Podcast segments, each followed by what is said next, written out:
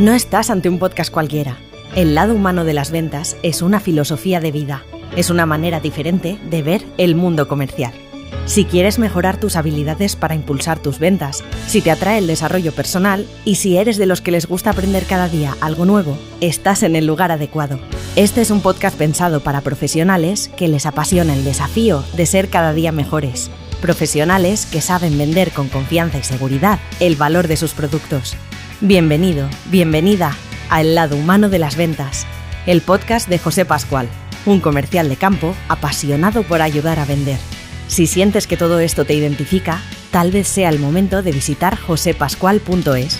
Allí encontrarás sus dos libros, Disfruta y gana vendiendo y 50 superpoderes para triunfar vendiendo, junto a un sinfín de recursos. Resérvate los próximos minutos para escuchar un podcast distinto, distinto. Una forma diferente de ver las de ventas.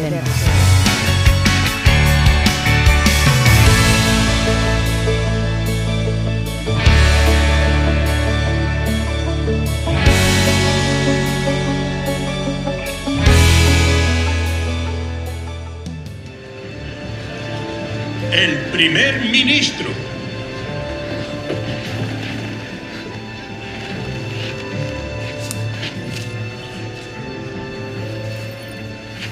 Volviendo una vez más a la cuestión de la invasión, he podido observar que nunca ha existido un periodo en todos estos largos siglos de los que presumimos en el que de alguna manera se haya garantizado a nuestro pueblo la imposibilidad absoluta de una invasión.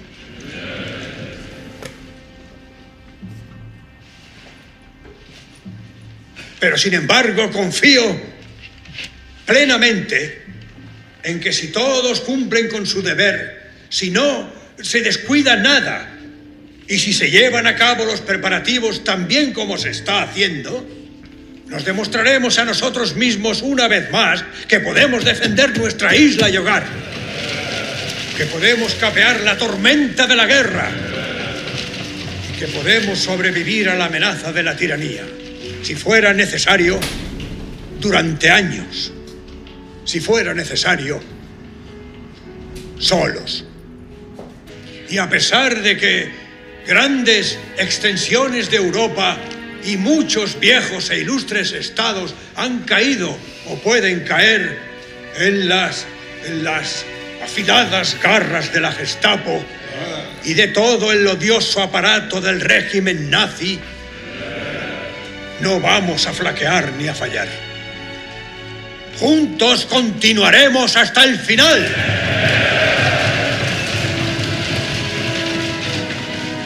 Lucharemos en Francia. Lucharemos en los mares y en los océanos.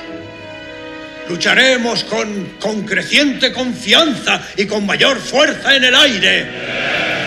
Defenderemos nuestra isla no importa cuán alto sea el precio. Sí, señor. Lucharemos en las playas. Lucharemos en todos los aeródromos. Lucharemos en los campos y en las calles. Lucharemos en las colinas. No nos rendiremos jamás.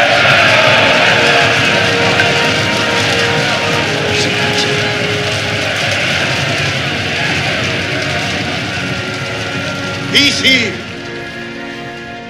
Y sí. Y sí.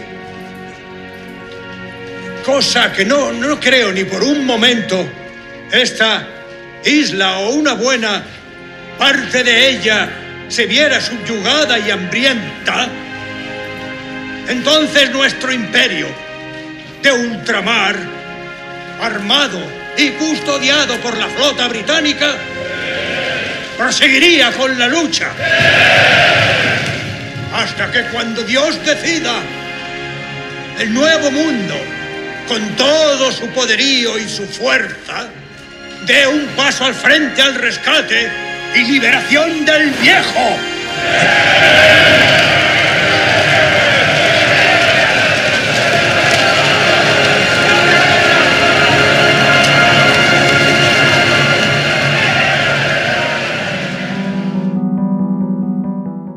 Impresiona, ¿eh? Este es uno de los discursos más famosos y probablemente eh, el más importante de la vida de Winston Churchill.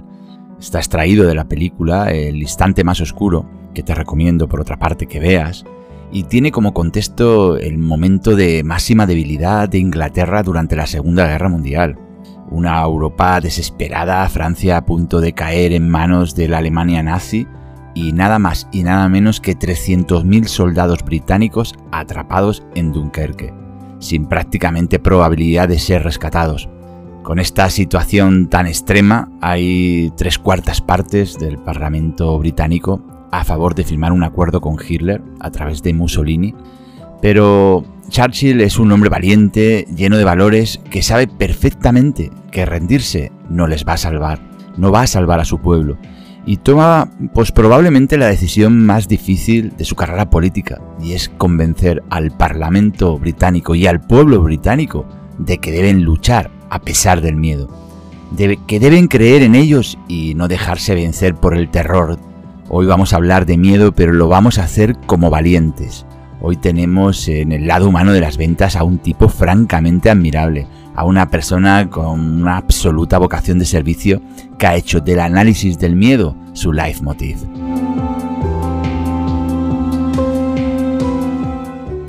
Hoy vamos a charlar con Julio de la Iglesia, un TEDAS en activo desde el año 2000 que compagina su profesión de Policía Nacional especializado en desactivación de explosivos con la de coach.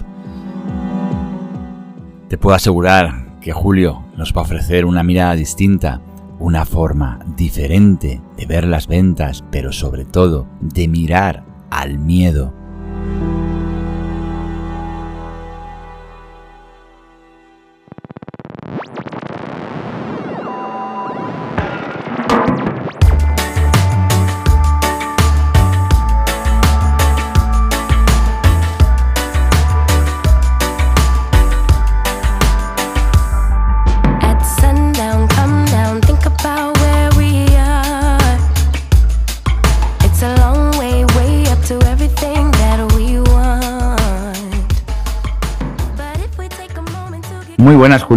estás?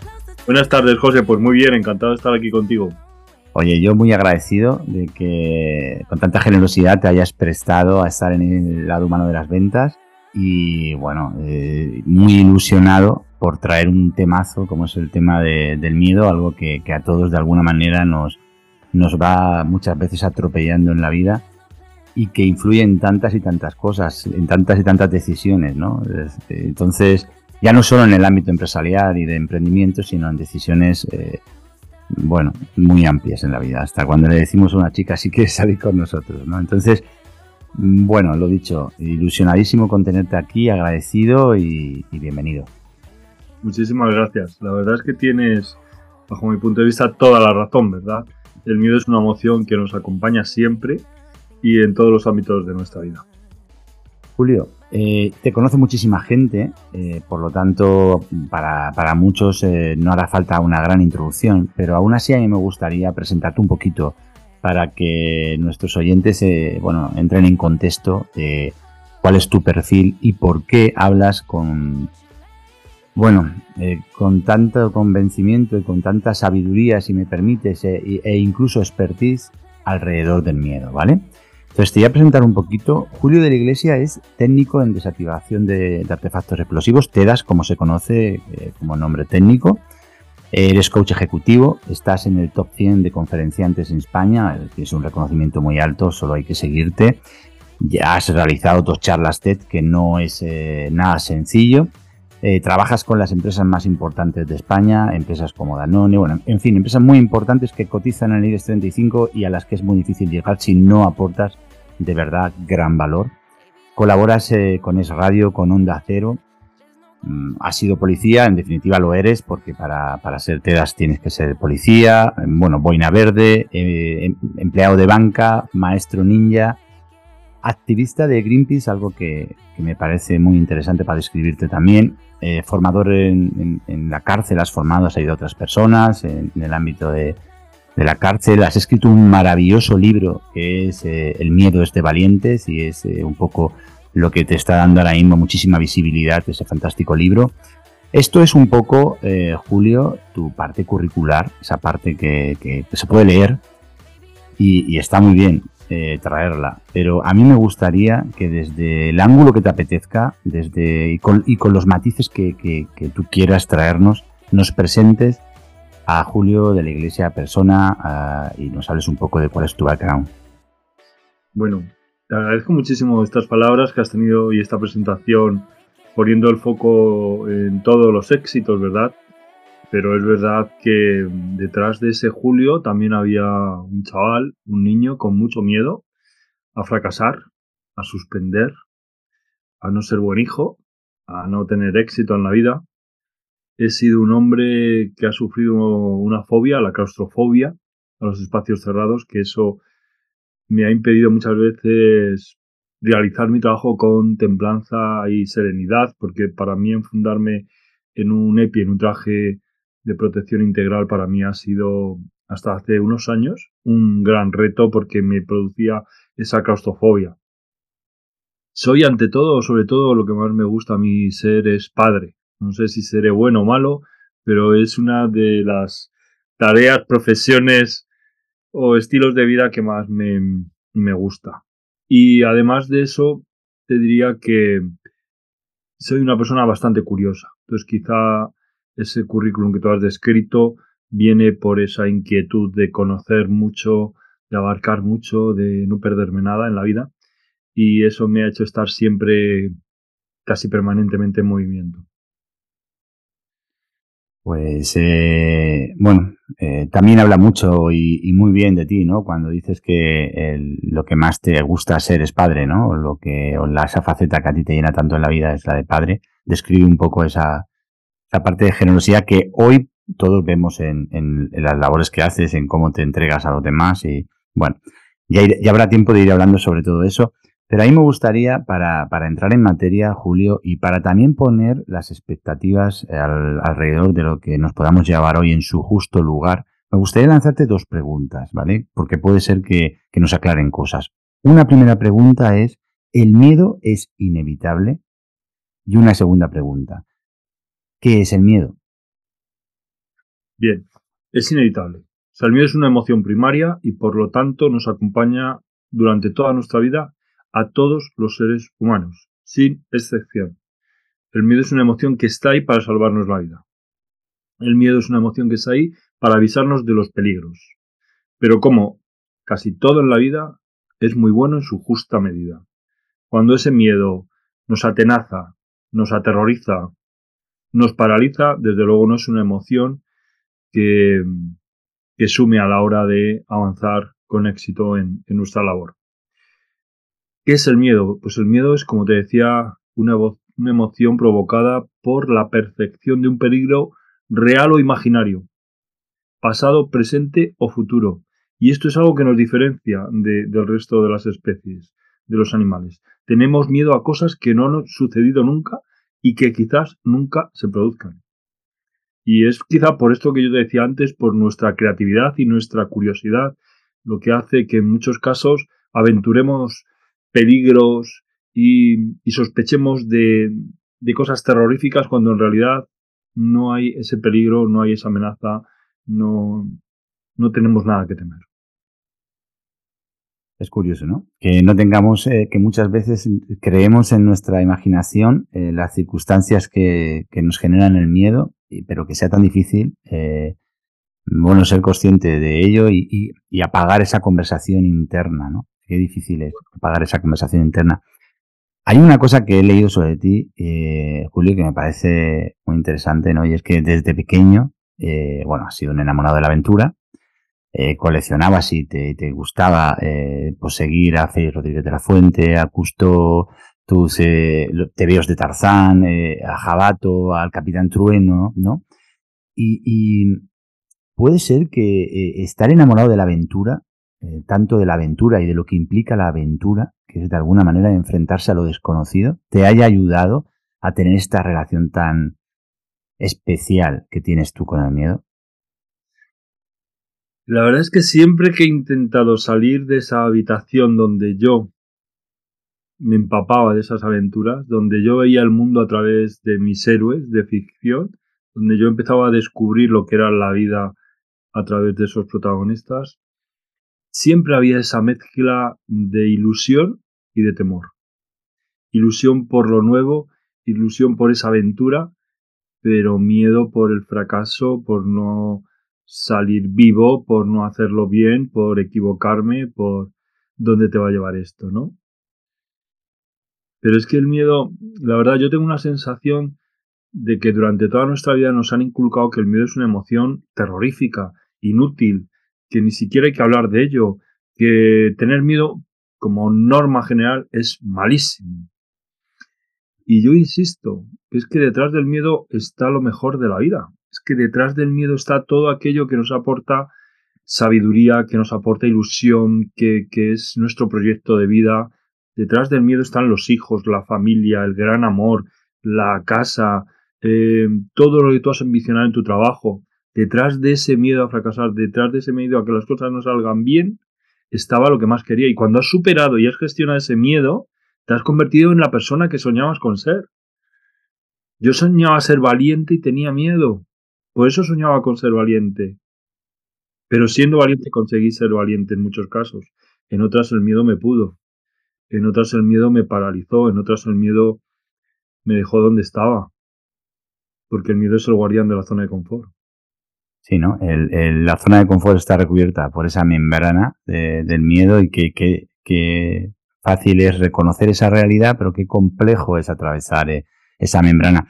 En, en, tu libro hay una frase que tenía subrayada y que, y que las, las interpretado en esta pregunta, ¿no? Y es que tú dices que el valiente no lucha eh, porque tema lo que tiene delante, sino porque ama lo que tiene detrás. Y creo que lo has explicado antes muy bien.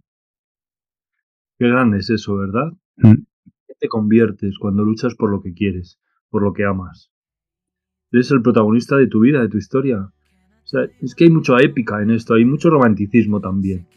Aunque yo cuando trabajo de teras no, no, no veo ese romanticismo, pero sí a la hora de vencer el miedo hay mucho de ese valiente, de ese héroe que todos queremos ser o que llevamos dentro. Que lo vemos en las películas cuando entramos en una sala de cine, que lo buscamos entre líneas en los libros que leemos, que buscamos personas que realmente nos inspiren, nos ilusionen, nos hagan creer en lo grandioso de ser un ser humano. Y no nos damos cuenta de que dentro de nosotros vive eso. Lo tenemos también. Ese polvo de estrellas, esa forma de afrontar las, las situaciones con coraje y determinación, lo tenemos dentro. Y en algún momento de nuestra vida todos hemos saboreado eso.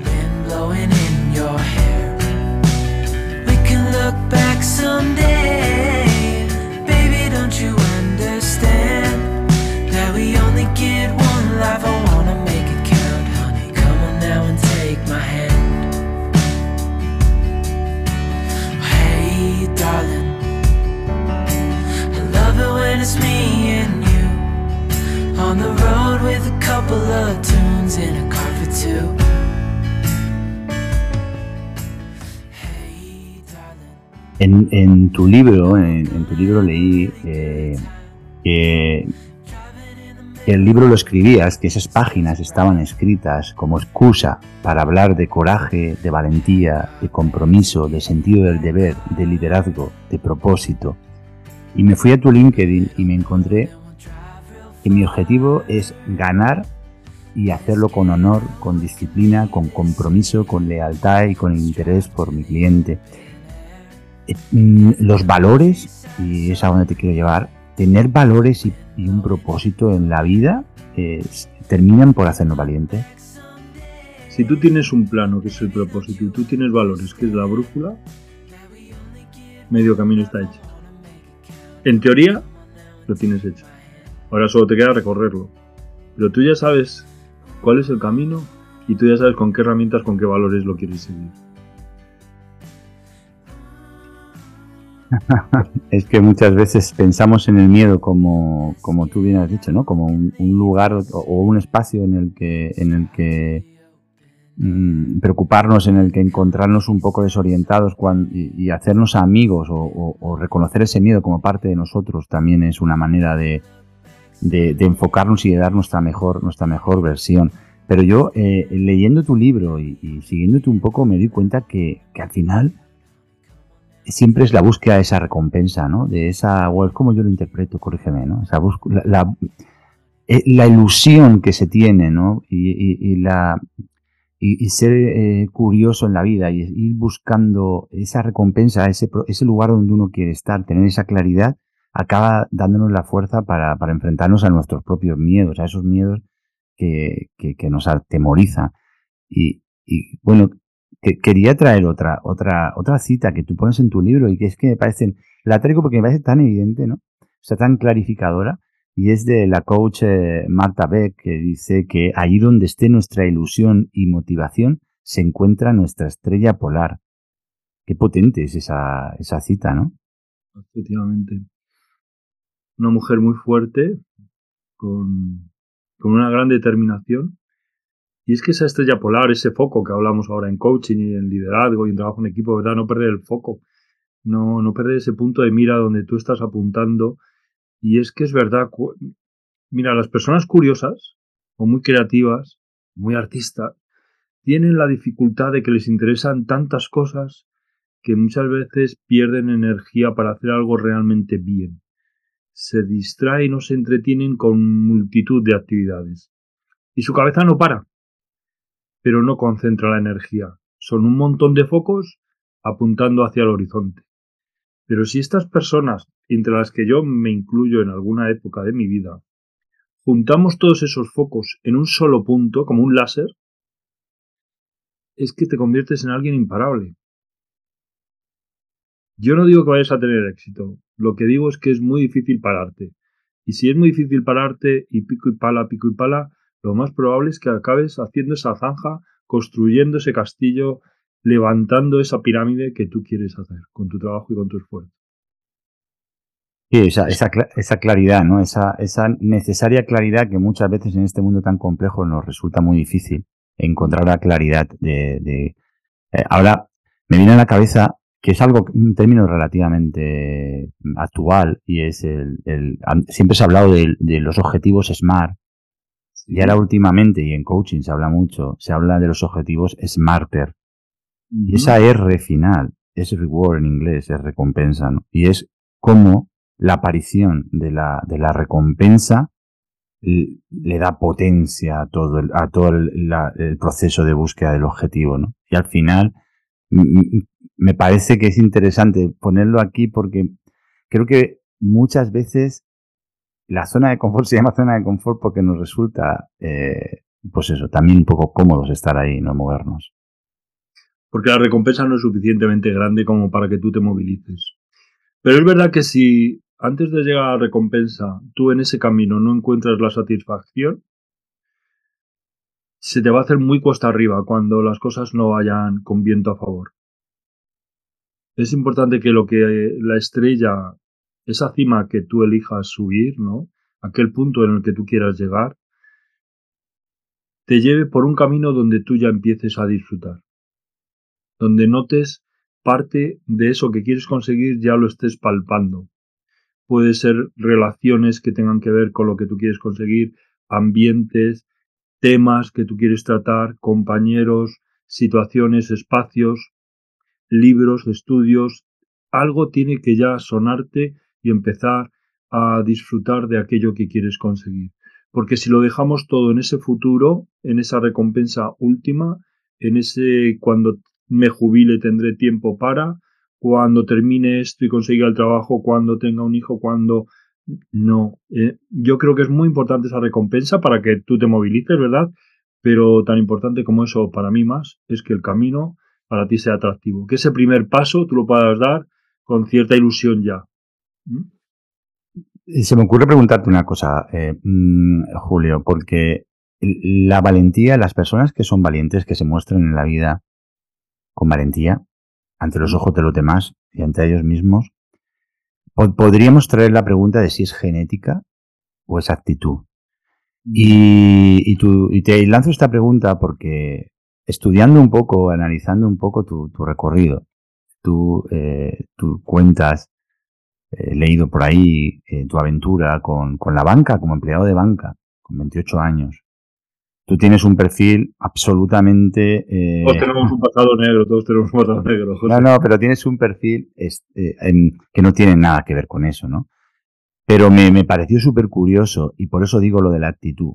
¿Cómo, eh, plan, eh, ¿Cómo describes, cómo te tomaste, cómo empezaste a descubrir en ese trabajo de banca, que para nada lo hubieras elegido probablemente entre muchas opciones, eh, cómo empezaste a encontrar, eh, bueno, lo que, lo que sí tenía de bueno, lo malo. Y cómo a partir de ahí encontraste la motivación y cómo a partir de ahí llegaste a creer que ahí tenías un futuro. Y, y, es, y, esto lo hilo con el tema de la actitud, porque muchas veces eh, admiramos a los valientes, pero no tenemos una actitud de valientes. Bueno, fíjate que voy a empezar un poco por el final. Yo como coach y como conferenciante pues he dado charlas para muchos bancos y entre ellos para el Banco de España, ¿eh? con sus directores generales, su gobernador. Y he, descubierto personas que, con las que me ha encantado trabajar, hablar y relacionarme a día de hoy. Pero si esto me lo preguntas con 20 años, decía, es que no tiene nada que ver conmigo, estas personas, o sea, yo tenía una idea con muchos perjuicios, efectivamente, y en aquella época lo que encontré es un trabajo que primero tenía un horario establecido, donde yo me podía organizar ese trabajo en ese horario, y también tenía un horario libre muy amplio. A partir de las 3 de la tarde en los bancos no se trabajaba. Y tenías todos los fines de semana libres. Y eras un señor que te respetaban y, y yo hacía de mi agenda, lo, me lo organizaba a mi manera. Y yo pasaba por las calles y veía como un señor estaba ahí arriba en un andamio lloviendo y, enfoscando una pared de ladrillo. Y decía, jolín, ese hombre hoy se está ganando su sueldo bien ganado, ¿eh? Porque yo estoy aquí y me voy a meter en este bar ahora a tomar un cafetito calentito y con mi traje, mi corbata y mi maletín. Y tan a gusto. Así que todo tiene su parte buena y su parte mala. Es verdad que cuando me cruzaba con un señor que pasaba en un todoterreno y yo veía que ese tío venía del Sáhara, que acababa de subir de Marruecos y en su eh, Land Rover ponía aventura por Marruecos, viajes al desierto y tal, yo decía, joder, lo quedaría yo por trabajar como ese tío, teniendo ese trabajo y planificando esas aventuras. Y no aquí hablando con un señor de cuentas corrientes, de bonos y de inversiones. Pero como todo en la vida, tiene una parte brillante y una parte oscura. Hoy en día digo que no es tanto lo que estés trabajando, sino lo que te esté aportando. Porque a lo mejor es verdad que el trabajo ya no te llena, pero a lo mejor tienes unos compañeros que son estupendas personas, con las que disfrutas mucho compartiendo el día a día. A lo mejor los compañeros no son muy buenos, pero la actividad que haces a ti te recompensa y además es un trampolín para el siguiente paso que vas a dar. Así que yo creo que en el momento en el que estés es importante que ese día no caiga en un saco roto, que no digas es que hoy es un mal día, mañana es otro mal día y estoy viviendo en un infierno, cuidadito. Que un infierno estar, es estar enterrado hasta el cuello y esperando a que te ejecuten al día siguiente, ¿no? O sea, eh, hay que ver un poquito lo que es el primer mundo, el tercer mundo y dónde estamos y yo diría no quejarnos tan a la ligera porque hay mucha gente que realmente lo está pasando muy, muy mal y en algunos casos su vida está en peligro. Por eso, por eso traía, ¿no? Lo de la genética o la actitud, porque parece que, que bueno, que sea algo que, que bueno, que lo traes, que, que, bueno, pues que uno no puede cambiar y no puede dejar de ser, o sea, eh, eh, convertirse en un valiente. Y yo creo que estoy convencido que, que, hay mucha actitud detrás del valiente. Y, y lleva, aterrizándolo en, un territorio, pues, eh, de, de, trabajo, de emprendimiento, de, del mundo en el que yo me muevo, pues de, al final de departamentos de ventas, de ventas, de, de liderazgo de, equipos, etcétera, al final es encontrar algo que merezca la pena detrás de lo que uno hace, que siempre lo hay. Ese miedo que podemos tener a presentar una oferta y que nos digan que no, y que puede paralizar una oferta en una bandeja de correo electrónico o encima de nuestra mesa, por poner un ejemplo. Eh, ese miedo, es que no sé si estoy suficientemente preparado, no sé si es ese miedo a no atrevernos a hacerlo, eh, si, si, somos capaces de, con otra actitud, empezar a ver y qué tiene, qué puede tener bueno presentarla ya. Si el cliente me dice que no, eh, ¿qué puede pasar? Que tiene de mano que no me diga que no, ¿cómo puedo reaccionar? ¿Tengo capacidad para eh, cambiar las variables o las cosas que no encajen, etcétera. El atrevernos sencillamente a, hacer las cosas y también pensar en qué puede traer de bueno también eh, conseguir esa oferta eh, a nivel profesional, a nivel personal, a nivel familiar. Bueno, en definitiva, que la actitud nos acaba por, por mostrar como personas y nos acaba por también em, mm, ofrecer un mundo de posibilidades que, sin ella es mucho más difícil. Mira, para ser valiente yo digo que lo primero es tener una motivación, un motivo superior al miedo que tienes que vencer. Para hacer una buena venta, yo creo que no solo con actitud y motivación se hace. También hay que tener una formación.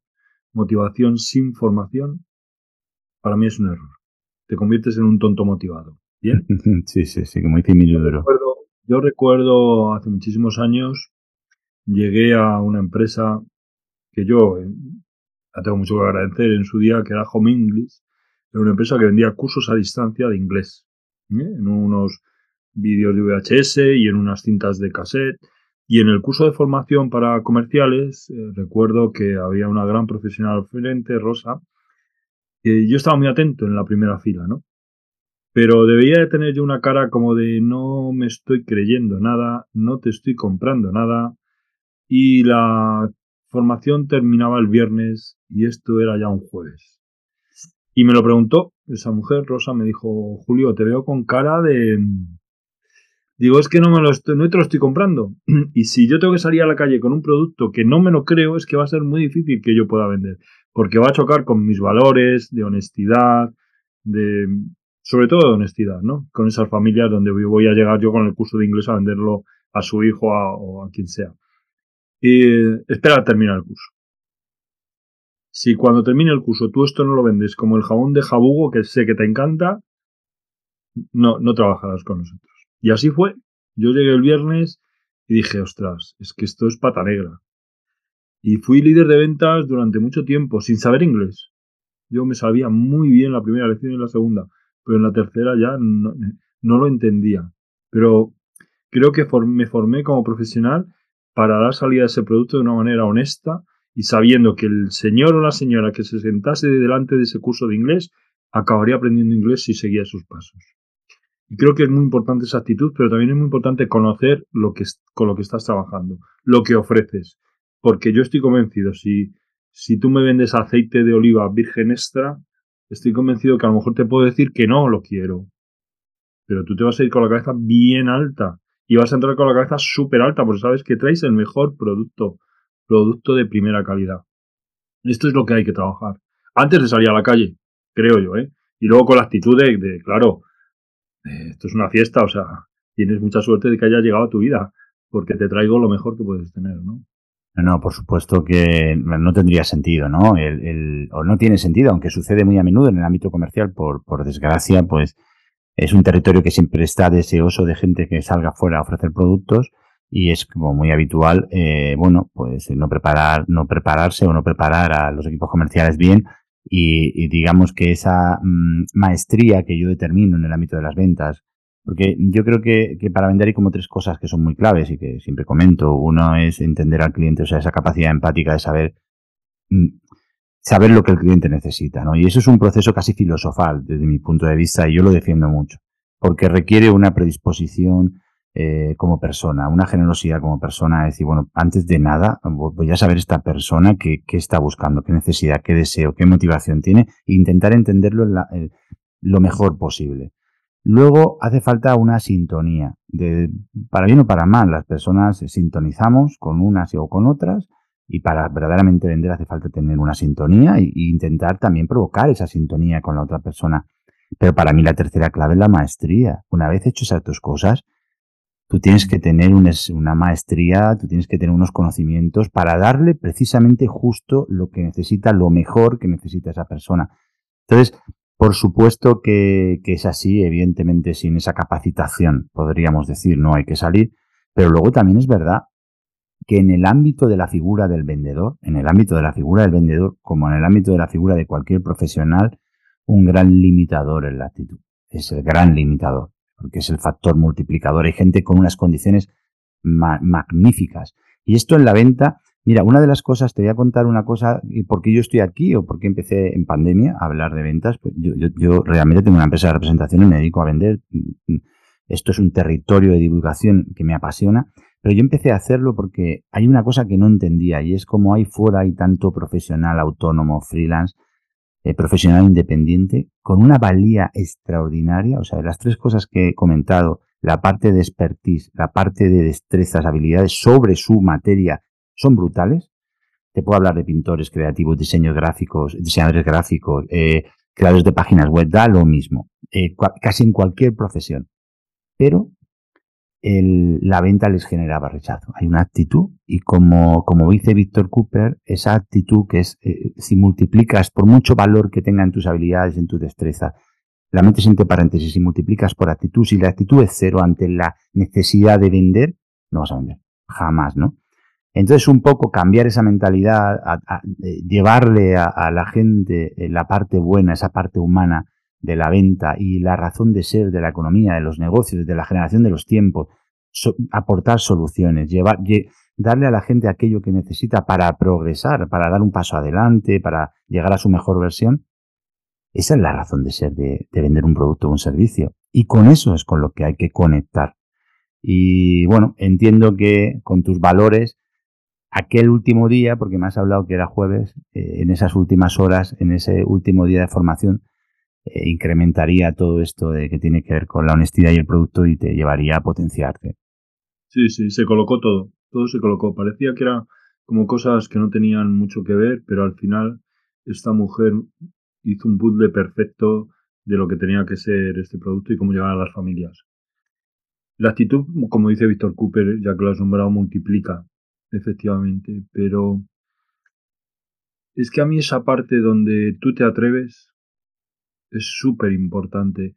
Y para eso esos tres pasos que yo te decía, lo que digo en el libro de reflexión, decisión y acción, para mí son muy, muy importantes. Hay que perder un poquito de tiempo todas las mañanas o, o en el proyecto para darle una pensada a las cosas. Para convencerte, llenarte de razón, llenarte de ambición, llenarte de, de decisión, para que cuando todo eso esté hirviendo dentro de ti digas, venga, venga, venga, o sea, que estés deseando salir ahí al ring, que estés deseando salir al camino para llegar donde, donde te has propuesto. Y eso se consigue estando uno en silencio, dando una conversación contigo mismo, con tu papel y tu boli y, y tus libros, tu... estando en faena contigo, o sea, y llenándote ahí de energía, de energía, de energía para decir, venga, y en ese momento es cuando te salen las ganas, cuando tú te encuentras a alguien en ascensor y dices, joder, no sé este tío, pero eh, yo hoy comiendo, por ejemplo, estaba en un restaurante, a mí me ha servido una persona que de verdad, si yo tuviese una empresa mañana, me dado el minuto de lo que fuese. ¿eh? Esa persona la quiero conmigo. Es que la quiero conmigo. O sea, es que es, todo, son tantos matices que, que, que no tienen nada que ver con la técnica, sino que lo que tú decías tienen que ver con la persona y con la forma de ser es que da lo mismo donde le pongas a esa persona. Es que da lo mismo. Si le, falta formación, se la das y va a ser espectacular. Si solamente se trata del trato de personas, es que ya, vamos, te llene al hotel. No sé. Eh, yo trabajo con muchas farmacéuticas también, ¿no? Claro, tienen productos muy parecidos, se van solapando unas con otras y, y, ¿dónde, dónde gana? ¿Quién gana? Aparte del producto, que estamos hablando de un producto muy específico y donde el cliente último, que somos los pacientes o los pacientes, realmente buscan la mejor calidad, ¿eh? pero ese visitador médico realmente gana por la actitud. Y siempre me encuentro el mismo discurso. Yo son mis clientes que me llaman a mí porque confían en mí, porque saben que lo que digo es verdad, porque traigo mis análisis, porque traigo mis experimentos, porque traigo la ciencia que acompaña todo este medicamento. Yo creo que eso es muy importante. Para mí la seguridad es uno de los valores primordiales dentro de la venta. Yo compro, te compro a ti por, por honesto, porque confío en ti. Yo es que sin esa confianza, yo puedo ir a comprar un Mercedes porque quiero un Mercedes. No me lo tienes que vender, no tienes que hacer nada. Me da lo mismo el comercial que seas. Ser Mercedes que quiero y quiero ir a comprarlo. Solo me tienes que decir el precio. Pero hay cosas que no son tan, tan sencillas, ¿verdad? Y ahí es donde entra la confianza. Y para mí la confianza es uno de los valores más importantes dentro de, la relación comercial. La, figura del vendedor eh, cobra sentido cuando el vendedor aporta un valor añadido, cuando el vendedor te aporta, te complementa en aquello que tú no tienes. Efectivamente, si a ti te encanta el motor, si a ti te encanta la marca Mercedes, ya vas a investigar tú, no vas a tener necesidad de salir de dudas. Vas a ir a hacer una operación, una transacción. Mm, eh, la persona que te atiende va a despacharte. Otra cosa muy distinta es que alguien venga con un, con un problema de calefacción en su casa. Y su casa pues tiene una distribución, una orientación al sol, una, un aislamiento y una serie de complejidades que ahí va a necesitar un tipo que no le engañe. Un profesional, alguien que va a hacer ese trabajo y va a orientar a esa persona como si lo hiciera para su madre, para su hermano, para su primo. Y eso es un, territorio, es eso, digamos que eso es un, una experiencia y, sobre todo una reputación que te, que te la da, eh, te la dan los hechos. O sea, ahí es muy difícil, pero también es verdad que la, lo que se siente se transmite. El 80-90% de la comunicación es no verdad, es, no verbal, perdón. Y cuando uno, cuando uno siente de verdad y, y tienes entusiasmo que está reforzado por conocimiento, por experiencia y por verdad, los demás lo sienten. Y, y probablemente tú, en la actitud de ese, de ese camarero o esa persona que te ha atendido en el, en el restaurante, y en su manera de, entregarse a su trabajo esa mañana has dicho, aquí hay un, aquí hay mucho valor. Hay un gran profesional y detrás de ese profesional hay una gran persona. Eh, si tú analizas, y vamos a pasar ya a una cosa que me parece muy interesante que, que tratemos, que es tu fórmula MC4, que quiero tratarla porque creo que es interesante que no la anotemos todos y que la tengamos ahí, porque habla mucho de lo que estamos ya comentando. Pero mm, si tú analizas eh, eh, gente que lleva toda la vida vendiendo, eh, mm, que no estamos hablando de gente que, tiene grandes empresas ni que ha hecho grandes patrimonios, sino personas que se han ganado la vida muy honradamente con una cartera de clientes, al final son personas que, que generan una confianza increíble en los demás y que tú no tienes dudas de que esa persona siempre te va a tratar. Y al final se trata de construir eh, lo que yo llamo un patrimonio relacional. Y ese patrimonio relacional se, se basa en, en, justo en eso, en, en, darle a los demás lo que, lo que necesitan y nunca, nunca, nunca poner los negocios por delante de las personas, que eso es una clave, que, que repetimos como si fuera un mantra. Pero bueno, es otro territorio. Es que mira, en un estudio se hizo ante más de 100.000 personas durante 30 años para saber cuáles eran las características que más valorábamos en un líder se llegó a la conclusión de que un líder debería de ser honesto, competente, motivador, visionario y valiente. Pero sobre todo y ante todo, honesto. Lo primero, honesto. Que podamos confiar en él. Que si tú abres la puerta del avión yo no tenga dudas de saltar. Que sepa que me vas a cubrir la espalda. Mm. O sea, un tipo honesto, una mujer honesta, nos metemos donde sea. Yo no tengo para, mí esa honestidad, que, está, el término está perfectamente empleado, eh, em, a mí me gusta decir que los líderes, los auténticos líderes, son muy buenas personas. Hay por ahí un libro que no recuerda el autor que dice que los, los líderes se sientan los últimos a, comer o algo así. El título me vais a perdonar si no me lo sé exactamente. Y, y, habla de esto, de que el, el, líder mm, convence por su, por su manera de moverse, por su manera de actuar, genera... Bueno, ¿qué te voy a contar a ti? Que estás en el territorio, eh, bueno, has estado en el territorio militar y estás en el territorio de las Fuerzas Armadas, que ahí, bueno, ¿qué, qué vamos a decir, no? De la cadena de mando y del respeto que, tiene, que tienes que tener por los que te acompañan, ¿no? En una misión. Efectivamente. Eso es muy importante. Pues, eso es la clave, es la clave. Y, es uno de los valores que os une, yo creo, a todos los que habéis decidido dedicar vuestra vida y vuestra profesión a. Pues, Eso y otro tema que yo trato en las empresas y que les suena un poco a chino, porque tengo que decirte que la palabra miedo en las empresas a mí me ha costado la vida meterla, ¿eh? Porque no se pronunciaba esa palabra, nadie reconocía que tenía miedo. Siempre se hablaba de gestión del cambio, los más aventureros de la incertidumbre, del riesgo, pero miedo no tenía nadie. Nadie, nadie. Y luego hay otra, el cumplimiento del deber. Siempre lo han encasillado en Fuerzas Armadas, como tú decías, en agentes de policía, este tipo de cosas, ¿no?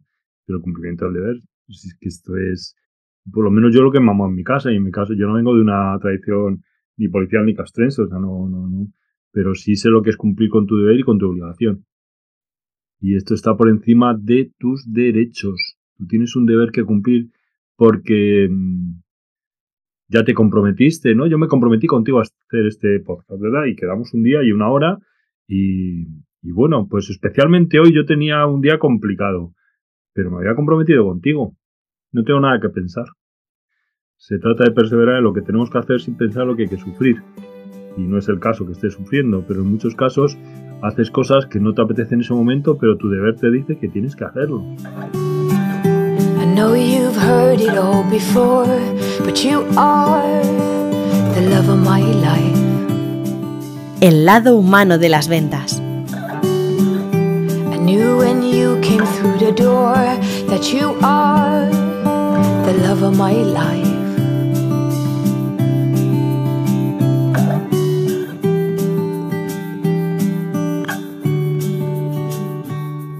Y nadie te obliga, no es que estés en primer tiempo de saludo y sea una orden que te han dado, no, no, es que es un compromiso que tú has adquirido contigo, contigo y con esa persona, pero sobre todo contigo. Unos valores que te acompañen, en, que te, eh, bueno, eh, que, traes de cuna, ¿no? Que de, cuna se te tantas cosas de todo tipo, pero sobre todo los valores que, que nos han inculcado de acuerdo a cómo entendemos la vida, hacen que a veces tengamos que hacer cosas aunque no sea lo que más nos apetece. Yo mm, voy a contar una nota muy rápida. tengo mi hija en Noruega estudiando y estuve ahora en Semana Santa allí.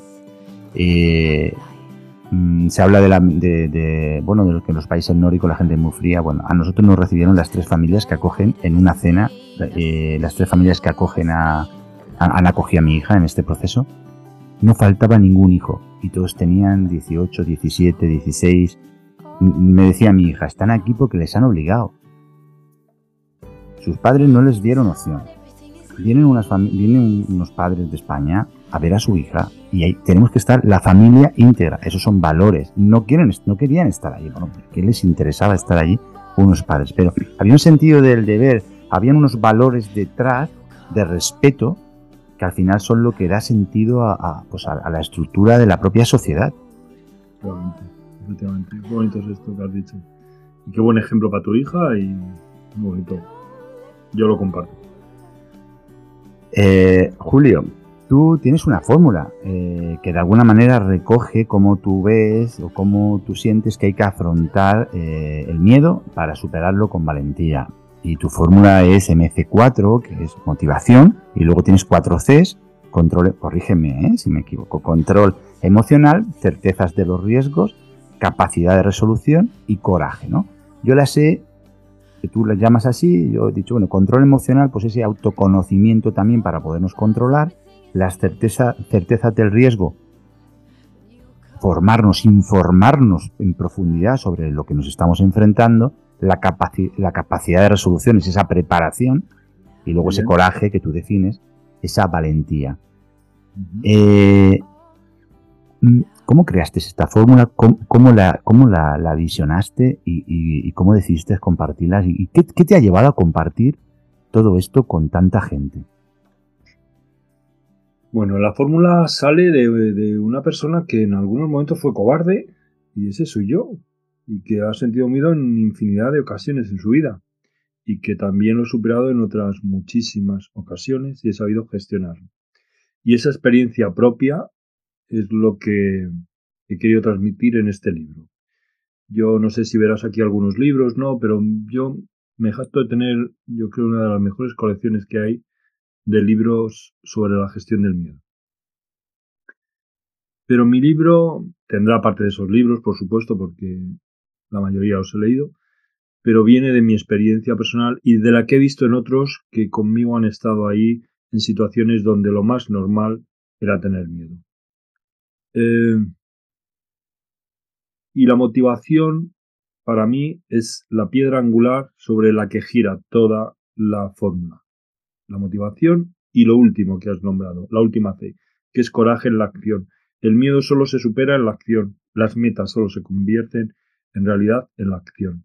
Entonces, teniendo esa idea clara de que yo esto lo tengo que superar, de que yo tengo que volar, de que no puedo, tengo a mi hija en Noruega y no puedo estar aquí sin ir a verla, pero me da pánico volar y quiero superarlo, teniendo esa fuerte motivación y sabiendo que la solución pasa por montarte en el avión y afrontar esa situación con coraje y determinación, lo tienes casi todo hecho. Lo tienes casi todo hecho. Pero son muy complicadas estas dos cosas. Por un lado, hacer crecer la motivación hasta ese punto donde no hay retorno, donde rendirte no te salva, donde quejarte no es la solución, donde tener miedo es parte del camino, donde no va a desaparecer, pero tú vas a seguir adelante. Esto es muy difícil de conseguir. Y luego dar ese paso donde ves el vacío, donde dices, es que igual me mato, que es que igual me estrello, que es que igual me arruino, que es que igual me lo quitan todo. Yo entiendo que también es muy difícil. Pero hay que saber que al otro lado está en este caso tu pequeña, ¿no? Yo a mía la tengo ahora en Jerusalén, en Israel. Pues entenderás que también tengo otros miedos, porque allí es una zona que ahora mismo está un poco en conflicto, palestinos y israelíes. Hmm. pero, bueno, centrándonos en la fórmula. Sí, pero bueno, te entiendo. no hace falta que digas más. Exactamente. Pues eh, creo que esa motivación es importante y que a la acción hay que pasar. Certeza del riesgo, por supuesto. Por supuesto, porque si no es que entramos en esa parte que decíamos antes creativa, donde la imaginación se dispara y la, y la imaginación es el cable rojo en la desactivación del miedo. Hay que tenerla corta. Porque si yo me pongo a imaginar es que puedo pensar de todo, puedo pensar que este granito que me ha salido en la cara es un cáncer. Pues, ¿Será mejor que te certifiques esto? Que vayas al médico, que te hagan un estudio, un análisis y veamos lo que es, antes de ponerte aquí a sufrir esta tarde sin motivo y sin razón. Capacidad, control emocional. Es que si nosotros dejamos que el miedo se apodere de nosotros hasta el punto de que no sabemos qué hacer, ya es tarde. Hay que volver. Hay que volver sobre nuestros pasos. Porque si yo dejo de pensar, si la parte prefrontal de mi cerebro colapsa, porque la amígdala se ha disparado, porque se ha hecho dueña de mi cerebro al completo, porque es quien ha pulsado el, el botón rojo, es que dejo de ser creativo, imaginativo, eficaz, me abandono el sentido común, me convierto en un animal, en un animal feroz donde voy a pasar por encima de cualquiera para salvar, donde voy a empezar a comportarme a lo bestia, donde quizá no sea la mejor solución. Y en otras situaciones sí, ¿eh? O sea, yo estoy con el agua al cuello en medio de, de, de, de un naufragio y a lo mejor lo que tengo que sacar es esa parte animal que me haga sacar toda la ira, toda la rabia, que convierta el miedo en, en un ser súper violento eh, para sobrevivir. yo no vivo en el mundo de Yuppie, eh, ni eh, que para mí la ira es una emoción perfecta para muchísimas cosas y la rabia igual. Lo mismo que la alegría, que el amor y otras emociones. Pero he vivido situaciones y estoy en el mundo y sé que hay veces que, hay que sacar los dientes y apretar los puños, ¿no? eh, me ha gustado lo que has dicho, ¿no? Que no vivimos en los mundos de Yuppie, porque esto eh, es necesario. O sea, es necesario tener un sentido de sentido de la realidad. Eh, vivimos en la vida es un lugar maravilloso, pero también, por desgracia, puede ser un territorio hostil y por desgracia la vida no pide permiso y nos suceden cosas inesperadas que puede hacer que tengamos que, bueno, pues que echar mano a nuestra caja de herramientas y localizar qué, hace falta en cada momento.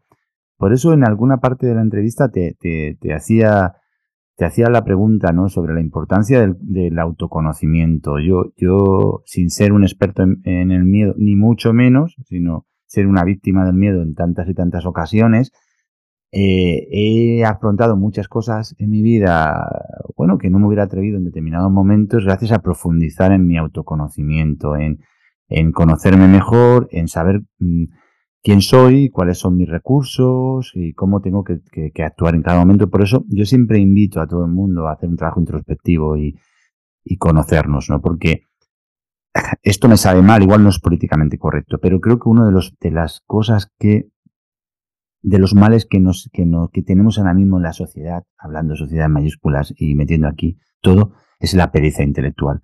Esa pereza intelectual que quizás seamos víctimas también, ¿no? Por esta sociedad infosicada de información, donde es casi imposible saber qué es verdad y qué es mentira, quién, qué, mm, qué, es interesante y qué no es interesante. Pues nos dejamos atropellar por eso. Y yo creo que uno de los principales problemas que hay es la pereza intelectual. A ver si se me entiende el término, ¿no? E, esa comodidad que resulta, bueno, ante tanta complejidad, no me voy a parar a pensar, y menos a mirarme. Entonces, claro, yo, yo sí que encuentro ahí un, recurso interesante, ¿no? El conocernos. Claro, y para conocernos hay que traspasar los límites. A veces la vida nos lleva a esos límites por decisión propia, ¿verdad? Una enfermedad, una separación, una quiebra, y a veces los vamos buscando. Yo prefiero ser de esos que van buscando un poquito el límite en su vida y ver hasta dónde puede dar de sí, porque hay, hay mucha satisfacción en superar límites. Quizá el aventurero esto lo va buscando porque sabe que coronar esa cumbre para él es un reto personal que y arriba no hay nadie para aplaudir, ¿eh? pero él baja de otra manera, siendo un hombre diferente o una mujer diferente. Esto quizá se durme Pasabana, a la que yo admiro mucho, eh, mm. una mujer que, que, ha subido los 14 miles, lo puede explicar mucho mejor. yo a mi nivel de aficionado a la montaña o al mar, la verdad es que ha habido veces que cuando he superado ciertos retos, luego me he sentido más fuerte, he ganado una autoestima, el autoconcepto que yo tenía de mí mismo también ha mejorado y eso trasladado al mundo profesional, que es el tema del que tú hablas, o el de las ventas o el de la empresa, se nota, se nota. Eh, cuando tú te cruzas con un empresario, con un ejecutivo, que yo personalmente les detecto aventureros porque lleva una pulsera de, de hilo de elefante o porque su forma de hablar o por su el moreno que trae, la marca de las gafas de esquiar, tal, no sé qué. Pues al final es que le dan otro rollo a, la, a la, conversación y, a mí me acaba pareciendo más atractiva porque traslado valores del deporte o de la aventura a esa persona y me gusta tratar con personas donde veo que, que se han enfrentado a sus límites, que alguna vez habrán estado en peligro de muerte o, en riesgo. Y, eso también me hace confiar en alguien que, bueno, si nos vamos a embarcar en este negocio, en esta aventura, prefiero ir remando al lado de personas así, ¿no? Que otras personas que quizá con menos inquietud, pues no han saboreado esos laureles que a nivel personal, pues dan mucha satisfacción. Esto es, es, así, eh, eh, Julio. También tenemos que tener una, bueno, cierta estrategia en la vida para casi todo, incluido para saber alrededor de quién nos apetece estar. Y, bueno, eh, hay muchas... Los equipos, ¿eh? Los equipos de trabajo, otra, otro gran tema, ¿eh? temazo, ¿eh? De cómo yo hablo mucho de los equipos comando. Y cuando yo metí este concepto también en la empresa, eh, pues al principio se quedaban así, pero todo el mundo tenemos una idea de lo que es un comando, ¿no? Un grupo de hombres o de hombres y mujeres muy unidos, que se cubren unos a otros y de que tienen claro que la misión, la misión es lo primero. There's a lot of colors, I don't know where to go. See a lot of colors, only feeling blue. There's a lot of colors lost within a haze. Don't rely on others to get you through the maze. Y, esto es muy importante en el trabajo. Cuando tú entiendes que tu compañero es parte de tu comando y que lo que él haga a ti te va a beneficiar y lo que hagas tú a él también, y que si hoy él viene un poquito cansado porque ha tenido una mala noche, por lo que le haya pasado, por lo que sea, tú estás ahí para defenderle y para ayudarle y para apoyarle. Y mañana te toca a ti, sabes que pues que la cosa cambia, ¿eh? es que vas a trabajar con una energía sabiendo que te vas a encontrar a tu comando, o sea. Y esto que a lo mejor fuera de la poli o del ejército no se entiende tanto, pero cuando lo experimentas en una empresa civil, cuando lo empresa en tu trabajo, un equipo de amigos, un equipo luchador y tal, y pues es que es muy bonito, se trabaja mucho mejor, ¿eh? muchísimo mejor.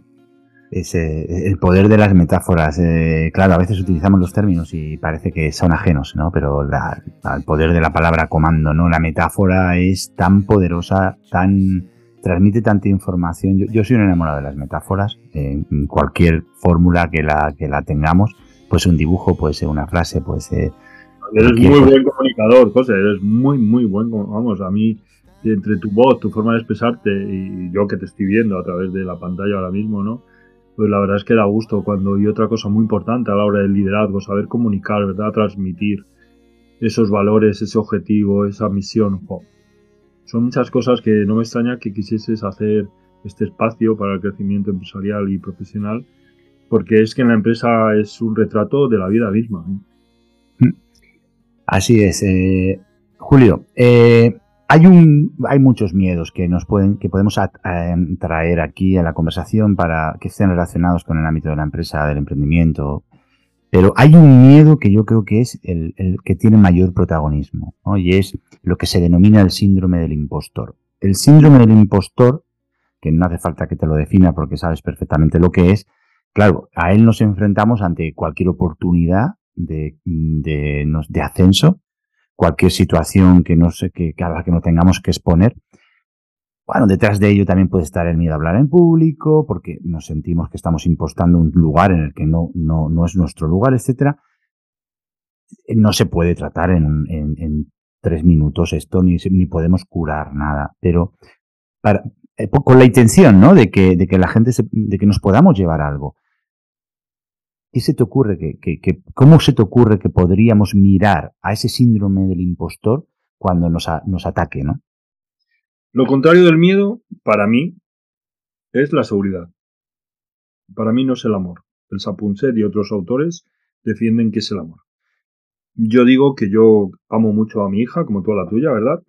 Y por mucho que la quiera, cuando se ha ido de viaje a sitios donde yo sabía que no eran seguros, a mí ese amor no me ha salvado de tener el miedo que tenía. En cambio, cuando me ha dicho, me voy a casa de mi amiga tal o a casa de los abuelos, he dicho, eh, ¿por qué? Porque me ha dado seguridad, porque esa familia sé quién son y porque mis padres son personas de total confianza para mí. Bien, lo contrario del miedo es la seguridad. Tú tienes el síndrome de impostor. Te está faltando seguridad. ¿En quién? En ti mismo. No tienes el convencimiento o la tranquilidad de que las cosas vayan a salir bien. Tienes dudas de ti. Por eso tienes miedo. Si tú estuvieses totalmente seguro de que lo sabes hacer, no tendrías miedo de ningún tipo. Ni del impostor, ni, de, ni a fracasar, ni a equivocarte. Nada. Estarías, trabaja en esto. Trabaja en tu seguridad. ¿Qué es lo que está en tu mano? Hacerlo bien, ¿verdad? No vamos a hablar del micrófono, ni de la calidad del vídeo, ni del escenario, no, vamos a hablar de ti. Primero, vístete para la ocasión. Vístete como tú te sientes seguro. Si te tienes que poner la capa de Superman, te la pones. Y si no, te pones bien tu chaquetita, tu traje, tu falda, lo que quieras, pero vete a gusto, vete seguro con tu ropa. No te pongas esos zapatos por primera vez. Apréndete bien la lección. De lo que tú me tienes que hablar, tú tienes que saber. Tienes que saber. Y si no sabes, tienes que tener la honestidad de decir, mira, en este momento no te puedo contestar esa pregunta. Pero dame tiempo que mañana tendrás una respuesta. A mí me ha pasado, ¿eh? Yo he dado clases no de gestión del miedo, sino a lo mejor de, mm, de, de otro tipo y me ha llegado un friki de las armas que sabía de munición más que Harry Sutio. O sea, sí, y ante eso, es que no puedes ir de fantoche por la vida. Yo es mi, es mi opinión, ¿eh? O sea, uno tiene que ser vulnerable y humilde. Y eso no quiere decir que sea débil, sino que es humano. Eh, cuando tú has trabajado esto, tu discurso, y has trabajado tu imagen, y te encuentras a gusto con la imagen que proyectas y con el discurso que quieres dar, ahora no se te olvide de que tú estás ahí para impactarme a mí para ayudarme a mí. Deja de mirarte ya el ombligo y ponte en modo ayuda. Saca ese héroe, ese valiente y ponte a ayudarme a mí, que yo tengo que entender esto que tú me estás explicando, que me tienes que llegar al corazón, que me mires a los ojos, que no te escondas. Da dos traguitos de agua, que cuando tú traes un poquito de agua tu cerebro va a entender de que las cosas no, no son tan malas porque estás bebiendo. Da dos palmadas rápido antes de salir a la escena. Vocaliza bien, Entrena antes de salir. Todo esto son cosas que tú tienes que hacer. Y luego entiende que errar es parte del camino de la superación. Yo llevo dado, no sé, ya cientos de charlas, pero la primera charla que yo di, o sea, es que era para mí un súper reto. Era una charla de una hora con un escenario circular, o sea, siempre había alguien viéndome la espalda, donde estaban lo que yo más quería en este mundo, o sea, personas desde mi el colegio hasta la actualidad, o sea, yo decía, como la cague hoy, es que mi mundo entero se va a reír de mí, ¿no? Va a ser testigo de, un fracaso. Hice una charla de una hora donde puse un cronómetro de 60 minutos y yo acabé en el segundo 4 antes de que terminase esa cuenta atrás. Una charla de 7.333 palabras que yo me sabía de memoria. Que estuve ensayando durante tres meses seguidos todas las tardes de esos tres meses. Con muñecos, con peluches por el salón. Porque yo no tenía todas conmigo, porque yo sabía que era un reto para mí donde yo me iba a exigir muchísimo. Este síndrome se quita trabajando. Es que, no sé, yo es que mm, Igual no conozco otra fórmula, pero si no te sientes seguro, dime qué tendría que pasar, qué tendrías que pensar, qué tendrías que hacer para sentirte seguro. ¿Cómo actuaría una persona que realmente estuviese segura? Que no tuviese ese síndrome del impostor. ¿Qué es lo que te estás contando tú para sentirte un fantoche? Para sentirte un mentiroso, para sentirte un impostor. Dime, pues abandona eso y ponte en ese modo, en el modo profesional, en el modo auténtico, en el modo de esta es la verdad que yo os puedo contar. Hasta aquí puedo contar. No soy Superman, soy un humano que llega hasta aquí. Pero hasta aquí os lo voy a dar. Yo tuve una experiencia en el mar donde yo estaba delante de una tempestad que para mí era. se estaba volviendo muy amenazadora. Yo tenía mucho miedo de naufragar. Y llegó un momento en que ya no pude tener más miedo ya temblando el cuerpo entero, di un puñetazo sobre la mesa de cartas y dije, se acabó. Voy a afrontar esto con lo poco que sé, pero con todo lo que sé de navegación. Con lo poco que sé, pero con todo. No me voy a dejar nada. Y bueno, aquí estoy. Cuando tú das todo lo que tienes, cuando tú decides que no te vas a rendir, cuando tú decides que vas a sacar tu verdad, es que te podrán ganar. Pero el no rendirte es que marca toda la diferencia. Tú imagínate que tú das una charla y detrás de ti viene Anthony Robbins. Muérete ya del asco. O sea, es que. Insuperable. O sea, es que hagas lo que hagas, te va a barrer. ¿Vale? De ti hablarán como uno. Hubo uno que estaba antes que. De ti no se va a acordar nadie. Pero, tío, sé honesto. Sé honesto contigo mismo, el primero. Y da lo mejor de ti en ese instante. Que eso se va. Eso se transpira, eso se ve. O sea, cuando alguien está ahí delante de ti y ves que, que se ha esforzado, que quiere ser, que quiere hacerlo bien para ti, yo eso lo valoro. El que llega de sobrado y empieza a contarme una cosa y luego se pasa a la otra y veo que digo, pero este tío ha venido aquí a pasar la tarde. Se cree que nos puede contar cualquier cosa y que porque esté ahí arriba ya se lo vamos a comprar. Pues yo personalmente no. Yo personalmente no. Buenísimo. Julio, buenísimo. Me viene a la cabeza una vez que escuché al entrenador de Nadal, a Tony Nadal, eh, hablando de, cómo él hablaba con los eh, chavales en la academia, porque él es una persona muy clara a la hora de hablar también, y él dice que él no compra todo este discurso de que si quieres puedes. Esto de que si quieres puedes no lo compro, ¿no? Él decía, yo a los chavales se lo digo muy claro, mm, yo no sé si vas a llegar. No sé si vas a llegar, no te voy a decir que vas a llegar a ser número uno lo que sí que te digo es que si te esfuerzas y te sacrificas, seguramente descubrirás al tenista que llevas dentro y será mm, increíble para ti donde pueda llegar. Pero yo no te puedo garantizar el éxito, ¿no? Y al final es un poco el, dar, dar, darlo todo con la, con la, con, con nuestra, con nuestra pasión y con nuestra ilusión eh, de hacer, de dar nuestra mejor versión, ¿no? Entregarnos desde la verdad. Es que yo creo que hay cosas en la vida que merecen eso darlo todo. Hay otras cosas que las puedes pasar de medio lado, de reojo, sin poner al 100%, ¿verdad? Hay muchas cosas en la vida que no son tan serias. Pero yo creo que aquí estamos hablando de cosas serias, como es la reputación, como es el pan de nuestros hijos, como es el proyecto de vida. Entonces son cosas que hay que tomarlas un poquito en serio y a la vez con esa felicidad y esa alegría que merecen, ¿no?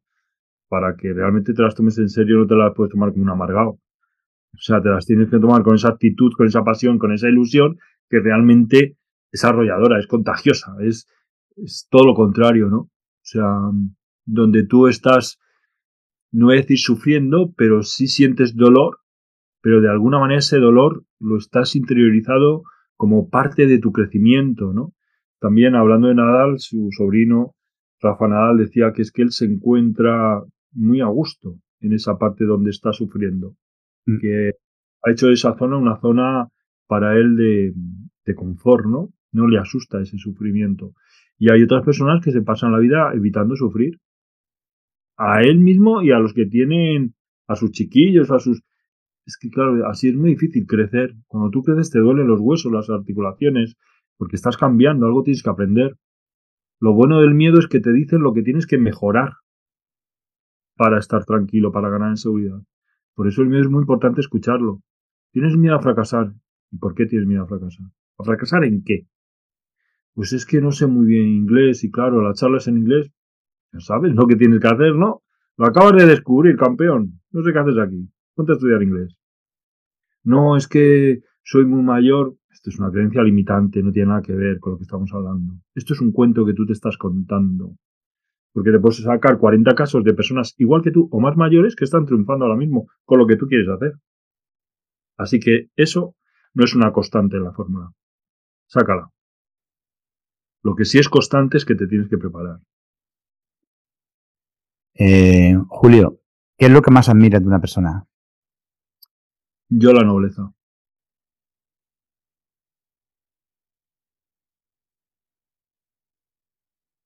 Y, lo que más eh, detectas de una persona? Algo muy común creo que es la deslealtad, la mentira. iba a decir el cinismo, hace muchísimos años las personas cínicas me parecían como... Pero entiendo que tiene un valor social que a veces... Bueno. Pero para mí la nobleza es un valor, esa... la bondad. Es algo que no es fácil de encontrar y esa tranquilidad que te da estar delante de alguien honesto, bondadoso, o sea, es que yo me fío de esa persona. Y para mí que tú me digas, voy a hacer esto, y yo me lo crea, es que me da, es que, no sé, es que yo valoro mucho esa tranquilidad. Hey, ha dicho que lo va a hacer. Ahora yo sé perfectamente que si no se cae la luna sobre la Tierra, tú vas a hacer eso. Y para mí eso es lo más grande en un ser humano, su palabra. ¿Hay algún, alguna persona o especial en tu vida, algún mentor, alguien que, te haya marcado como ser humano? Bueno, yo tengo la suerte de tener mis padres vivos actualmente y dos ejemplos para mí, podría buscar otros, pero la verdad es que yo tengo dos padres espectaculares, esa es la palabra, a todos los niveles no solo como ejemplo de padres, sino como hombres y mujeres. O sea, mi madre es una señora súper valiente. Bueno, me podría tirar toda la tarde hablando de ellos. Tengo esos dos ejemplos, de honestidad, de valentía, de criterio, del sentido del deber, del sentido común de las cosas, sin grandes formaciones.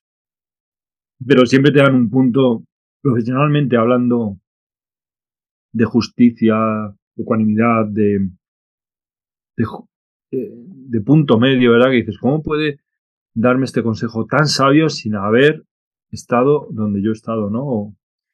Em, a nivel profesional, yo admiro a muchos profesionales del sector del coaching, ¿no? Antes hablábamos de Anthony Robbins, ¿verdad? Pero bueno, el, prólogo de mi libro lo ha hecho Antonio eh, Mario Alonso Puig, eh, un profesional que yo respeto mucho, Francisco Alcaide,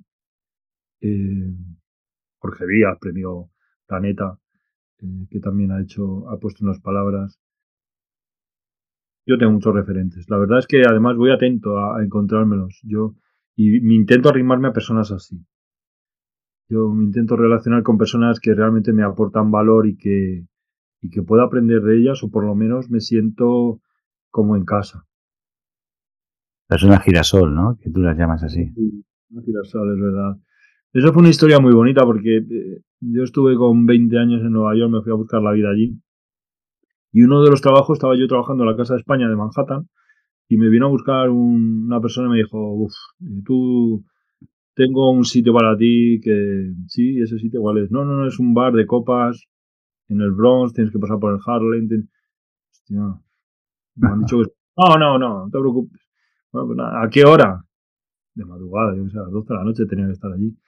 Y yo cogí ese metro y recuerdo llegó un momento en que el único hombre blanco en ese metro era yo. Y además yo llevaba una pinta que, no sé, debía de tener una pinta de membrillo, de, de, de niñito que acaba de salir de casa. Y los hombres que había en esos vagones, y en ese en concreto en el que iba yo, la verdad es que no iban tan arreglados. Y desde luego las miradas que me estaban echando eran como de vas a ser nuestra cena, ¿no? Y esto es así, no me quiero meter con nadie, ni hablo estereotipos. O sea, yo la percepción que tuve de aquello fue estoy en peligro total. O sea, y además en aquellos años es que el índice de mortalidad en, Nueva York era altísimo, tanto de, hombres de color eh, como de policías, como de ciudadanos normales, ¿no? Había muchísimas bandas, era realmente peligroso. Pero yo era bastante joven y muy, muy, muy inconsciente de dónde estaba y de lo que estaba pasando. Y entre esas personas había un señor súper alto, súper grande, yo le vi como una montaña. O sea, yo cuando vi aquel hombre que entre los asientos se iba acercando hacia mí, y decía, ¿dónde irá? Este viene por mí, viene por mí. Y cuando se acercó a mí, abrió la mano, ascendió. Yo cuando veía aquella mano delante de mi cara, a mí lo que me recordó es a un, bate, a un guante de estos de, de béisbol. O sea, yo una manopla, yo saqué mi manita, se la, se la estreché y él me sacó ya una sonrisa con unos dientes de, de, de, marfil que en ese momento dije, ostras, estoy salvado, estoy salvado. Y así fue, salimos del metro juntos, él era puertorriqueño, y en un contenedor que pasamos había una gabardina llena de, de yeso y de polvo y de, de partes del escombro de, de, un edificio, la dio dos sacudidas casi la descose entera y me la echó por encima a los hombres y me dijo, a partir de ahora tienes que venir así, si quieres venir a este barrio. Y pasamos por todas las esquinas con esos hombres calentándose en bidones de, gasolina hasta que llegamos a, ese sitio. Y, fue todo un destino, ¿no? Porque fue compañero mío de trabajo, íbamos los dos al mismo sitio.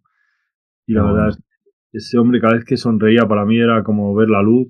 Siempre te hablaba desde la parte positiva, Em, aceptaba todo lo que decías, te entendía sin hablar, te protegía constantemente. Em, y tenía sus miserias, ¿eh? porque era un hombre que venía, la vida, la vida le había dado duro, tenía una historia familiar muy peculiar, pero le encantaban los girasoles. Y, para mí las personas que son así, que, que en el mundo las hay, que se giran siempre hacia el lado positivo, que no te juzgan, que te aceptan, pues son personas que son.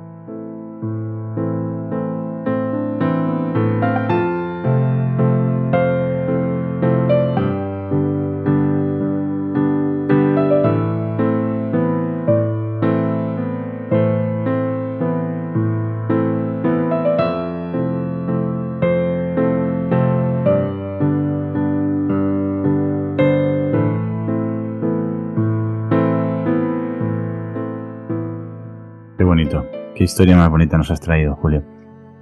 La última pregunta, Julio. Si pudieras eh, volver a tener 20 años o pudieras dirigirte a ese chaval que estaba en Manhattan aquella noche, ¿qué le dirías?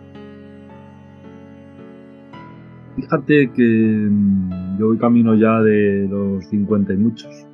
Y cuando tuve 40, cumplí los 40, me hice esta pregunta hacia los 20 y yo pensaba que con 40 ya habría dado la, vuelta al mundo en un velero por lo menos una vez, habría escrito un libro, que tendría muchos hijos, que viviría en el campo en una gran casa, que... Bueno, algunas de esas cosas ya las he hecho. Pero tengo que decir que estoy bastante contento con el hasta dónde he llegado y cómo he llegado, que también es importante. He tenido fracasos, como puede ser una separación hace ya 14 años. pero bueno, la vida también te trae cosas buenas después de esos fracasos. En el trabajo no me puedo quejar, es la profesión que yo quería, es de vocación. Para mí el trabajo es una bendición, tanto el de coach como el de TEDAS. Soy una persona muy afortunada en el trabajo y, y yo estoy muy agradecido a la vida porque por el momento tengo que decir que pesan mucho más las alegrías y las satisfacciones que, las tristezas. Entiendo que no le dirías, que le dirías que siguiera siendo, eh, siguiera su camino y su inspiración. Sí, efectivamente, mira, yo muchas veces empiezo la charla diciendo, ¿os acordáis cuando éramos pequeños y queríamos ser mayores para hacer lo que nos diese la gana? Pues, ¿qué tal vais con eso? Qué bueno. ¿Qué responsabilidad tiene el miedo en esto? Y claro, pues primero se ríen, pero luego se lo piensan. Y cuando acaba la charla me vienen y me lo cuentan.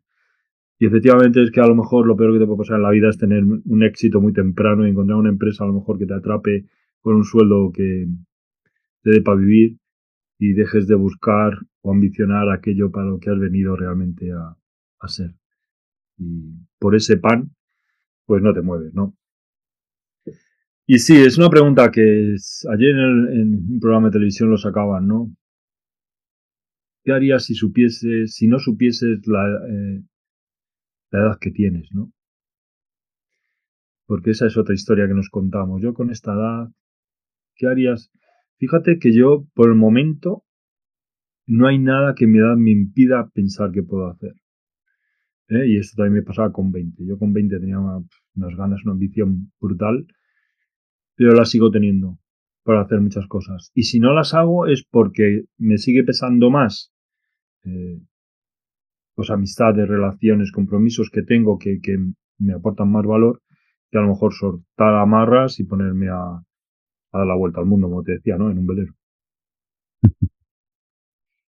Julio, te haría, bueno, tengo una escaleta aquí con un montón de preguntas. Me deja muchas. Me, deja, ya, pero, dos otros más, José.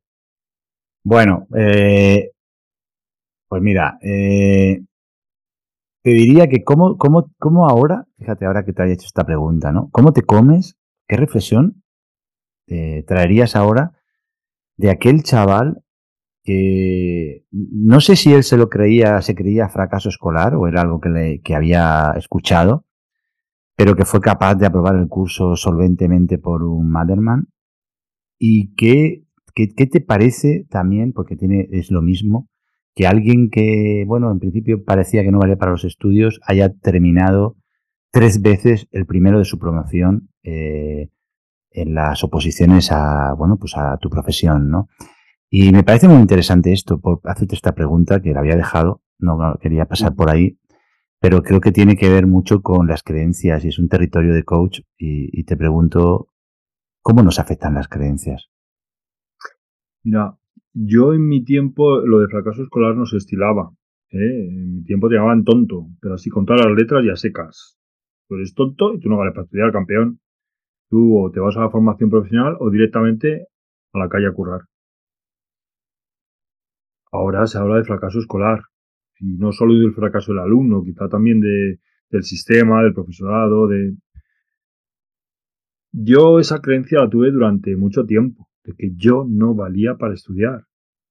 Aunque en mi habitación desde muy pequeño había infinidad de libros que mi padre compraba y que intentaba eh, iniciarme eh, en ese hábito de la lectura, cantidad de cómics que a mí me apasionaban, y luego tenía esos referentes que esto nombrado, Custor, de la Fuente, de la Cuadra Salcedo, para mí esos eran tíos que decía, y esos libros había que leerlos. Yo no solo miraba las fotos, ¿eh? Me los empapaba, y Julio Verne, y Salgari y El Quijote. Y esos libros me leía cuando era bien canijo. Pero luego me metías en otras asignaturas del colegio y decía, es que esto a mí no me interesa, no, no me sirve para medrar en lo que yo quiero ser en la vida, ¿no? Estaba equivocado, desde luego. Pero fue en el momento en el que yo salí del banco y me hice una pregunta de que tú qué quieres ser con 27 años cuando ya debería de tener una profesión y un trabajo y una estabilidad. Y, es que esa, esa, respuesta a mí me, me, atravesó. O sea, yo es que cada vez que lo cuento, y lo cuento muchas veces, es que se me sigue poniendo la carne de gallina. O sea, es que yo lo viví así. Yo cuando hice esta pregunta al universo, que se dice ahora, que en mi caso era en el salón, con la tele puesta sin oírla, sin verla, pagando ya un alquiler y sin modo de, salir adelante, ¿tú qué quieres ser? Policía. Pero policía que me atravesó. O sea, es que no sé cómo, cómo explicarlo. O sea, me inundó esa palabra de una manera diciendo, claro, joder, pues si es que llevas toda la vida queriendo ser esto, campeón. Si es que ahí se, se reúne todo, la aventura, la acción, el servicio a los demás, la justicia. Y eso ya fue imparable, es que fue imparable. Ya me levanté, me fui al teléfono, descolgué, marqué el 091, me respondió un tío de policía, dígame, mire que yo quiero ser policía, y me cortó en seco, esto es un teléfono de emergencias, aquí no damos esa información, lo siento. ¿Cómo que lo siento? Vamos, yo, usted me tiene que decir la academia donde preparan y cómo preparan y tú, tú, tú, tú, tú, tú, tú. Bajé corriendo, tiré el paquete de tabaco y el mechero de la primera papelera, llegué a la academia, me quiero presentar, sí, pues mire, pague esto, los libros, tal, y mañana tráiganos el carnet de conducir. ¿Qué carnet de conducir? Yo no tengo carnet de conducir, tengo de patrón de yate, de ala delta, de submarinista, pero no tengo de... Pues sin carnet de conducir no sé presentar, no se preocupe. A las dos semanas justas, a los 15 días, carnet de conducir teórico y práctico aprobado.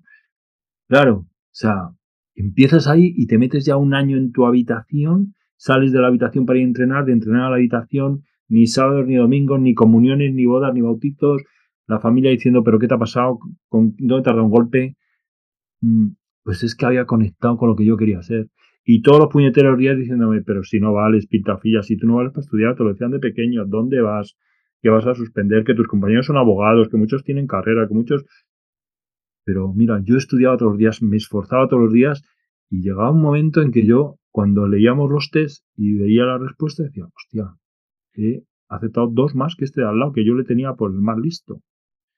Hostia, y en la barra no me hacía ninguna y ya me hago nueve. Y en la carrera, con lo largo que soy yo, que mido 91, hostia, pues también, y en la habilidad, y, me quedaba con eso. Me volví a casa diciendo, ostras, bueno, así un montón de cosas, esa batalla interior de, de, tumbarte y levantarte todos los días para... Y yo me centraba en el siguiente paso, en el siguiente ladrillo, en el día de hoy. Hoy, hoy tengo que aprobar esto, hoy me tengo que aprender esto, es la lección de hoy. Y así es como... Hasta el punto de que, claro, yo me presentaba a los exámenes y, los compañeros decían, no, Julio, claro, es que a ti se te da muy bien los estudios, claro, tú, este tío no, este no me conoce, es que este no me conoce. Se piensa que a mí me cae del cielo, que es un don que yo tengo de aprobar los exámenes por cierto infusa. O sea, no ven ni las horas de trabajo detrás, ni las horas de entrenamiento, ni la comedura de coco que yo llevo dentro, ¿no? Y que ese miedo a fracasar, a suspender, lo que me hizo a mí realmente estudiar el doble y entrenar el doble que todos mis compañeros. Y claro, estudiando el doble y entrenando el doble, es que es muy fácil sacar buenas notas. Sí, pero como a mí lo que me interesa es enfrentar la creencia, Julio, que tu historia es brutal para enfrentarnos a, cuántas mentiras nos contamos y cuántas mentiras que nos contamos nos limitan nuestra posibilidad de ser nuestra mejor versión. Por mucho que tú te esforzaras, que te esforzaste mucho y, está, y eso te ha llevado a la vida donde te ha llevado, pero uno no es tres veces número uno de su promoción si no tiene talento para estudiar. O sea, quiero decir. No, José. Yo tengo un método de trabajo. Tengo un método pero, de trabajo. Pero es muy difícil llegar a ser el número uno. No quiero ser talento, no. Yo no tengo talento, de verdad que no. Yo no tengo talento. De verdad que no. Quiero, no. No, porque el chaval que nos está escuchando, el profesional que nos está escuchando ahora va a pensar, claro, es que con talento, efectivamente, no se lo descubrieron, pero esto es un tío que tiene facilidad. Que no. Que no. Que yo me levantaba muy temprano y me acostaba muy tarde.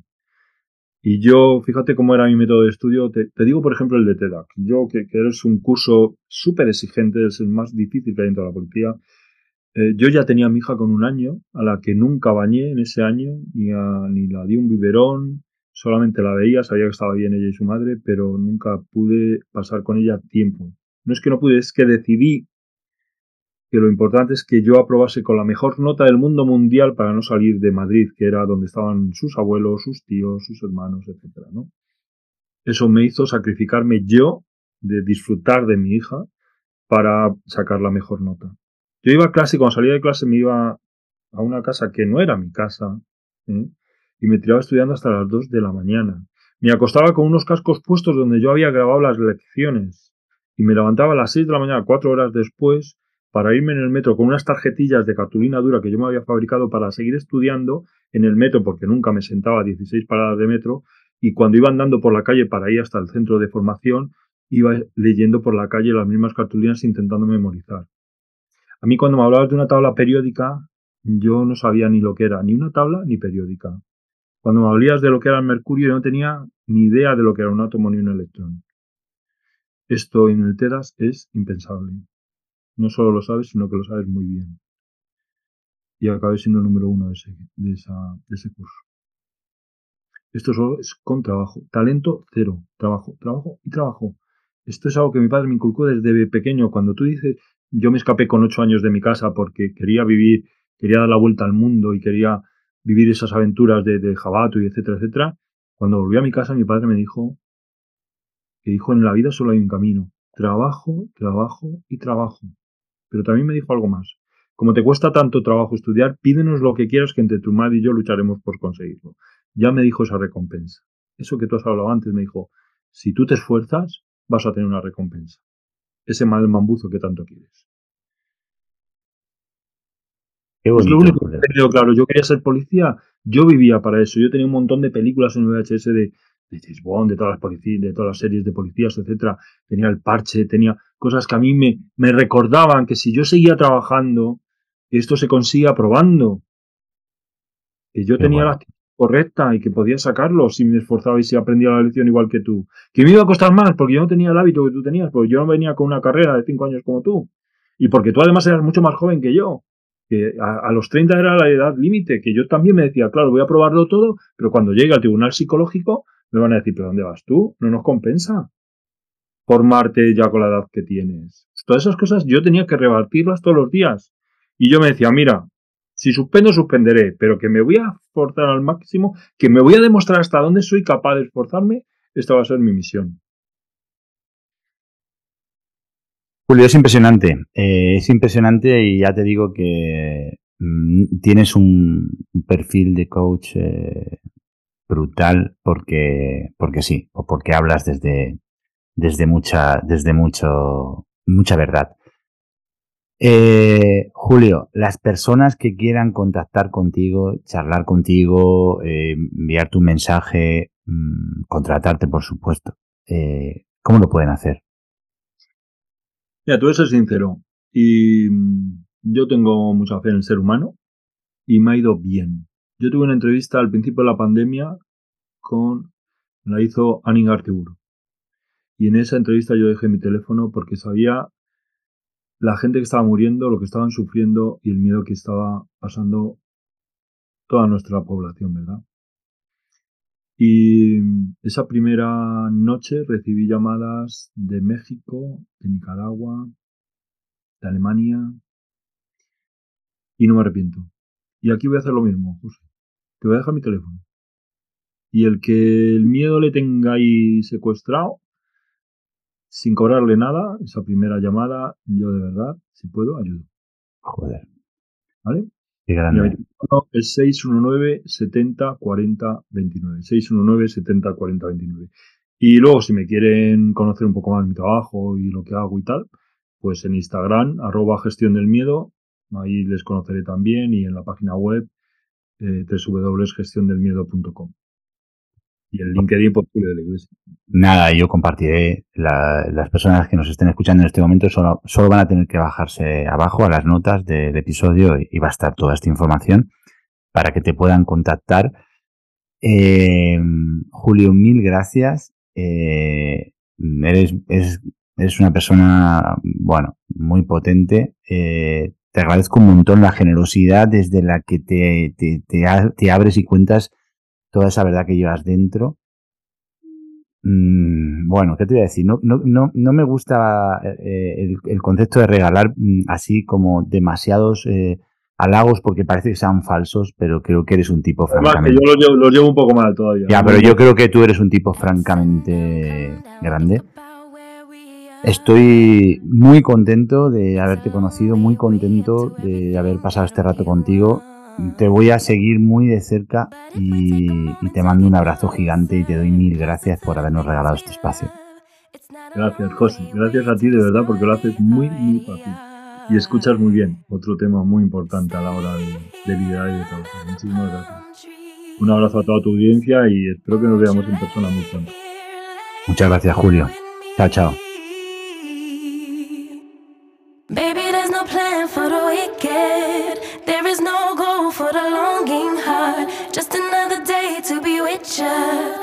Everything ends, a brand new.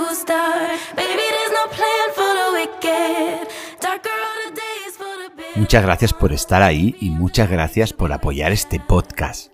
Ya sabes, si te ha gustado, me encantará contar con tu like, que lo compartas o que me dejes un comentario. Y si te gusta leer, en Amazon encontrarás mis dos libros, Disfruta y gana vendiendo y 50 superpoderes para triunfar vendiendo.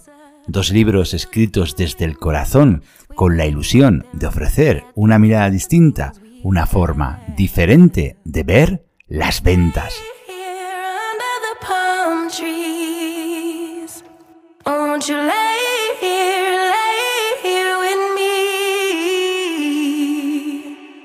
Baby, there's no plan for.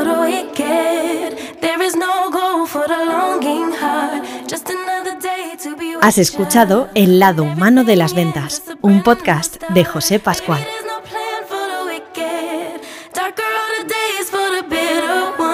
Baby,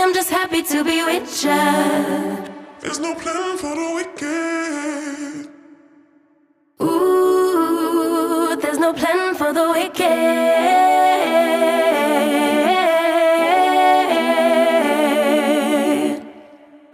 There's no plan for the wicked. There's no goal for the longing heart. Just another day to be with ya, with ya.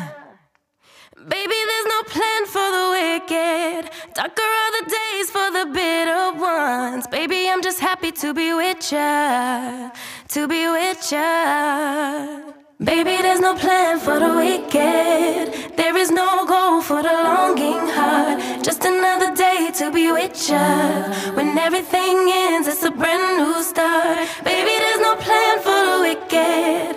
Darker are the days for the bitter ones. Baby, I'm just happy to be with ya. There's no plan for the wicked.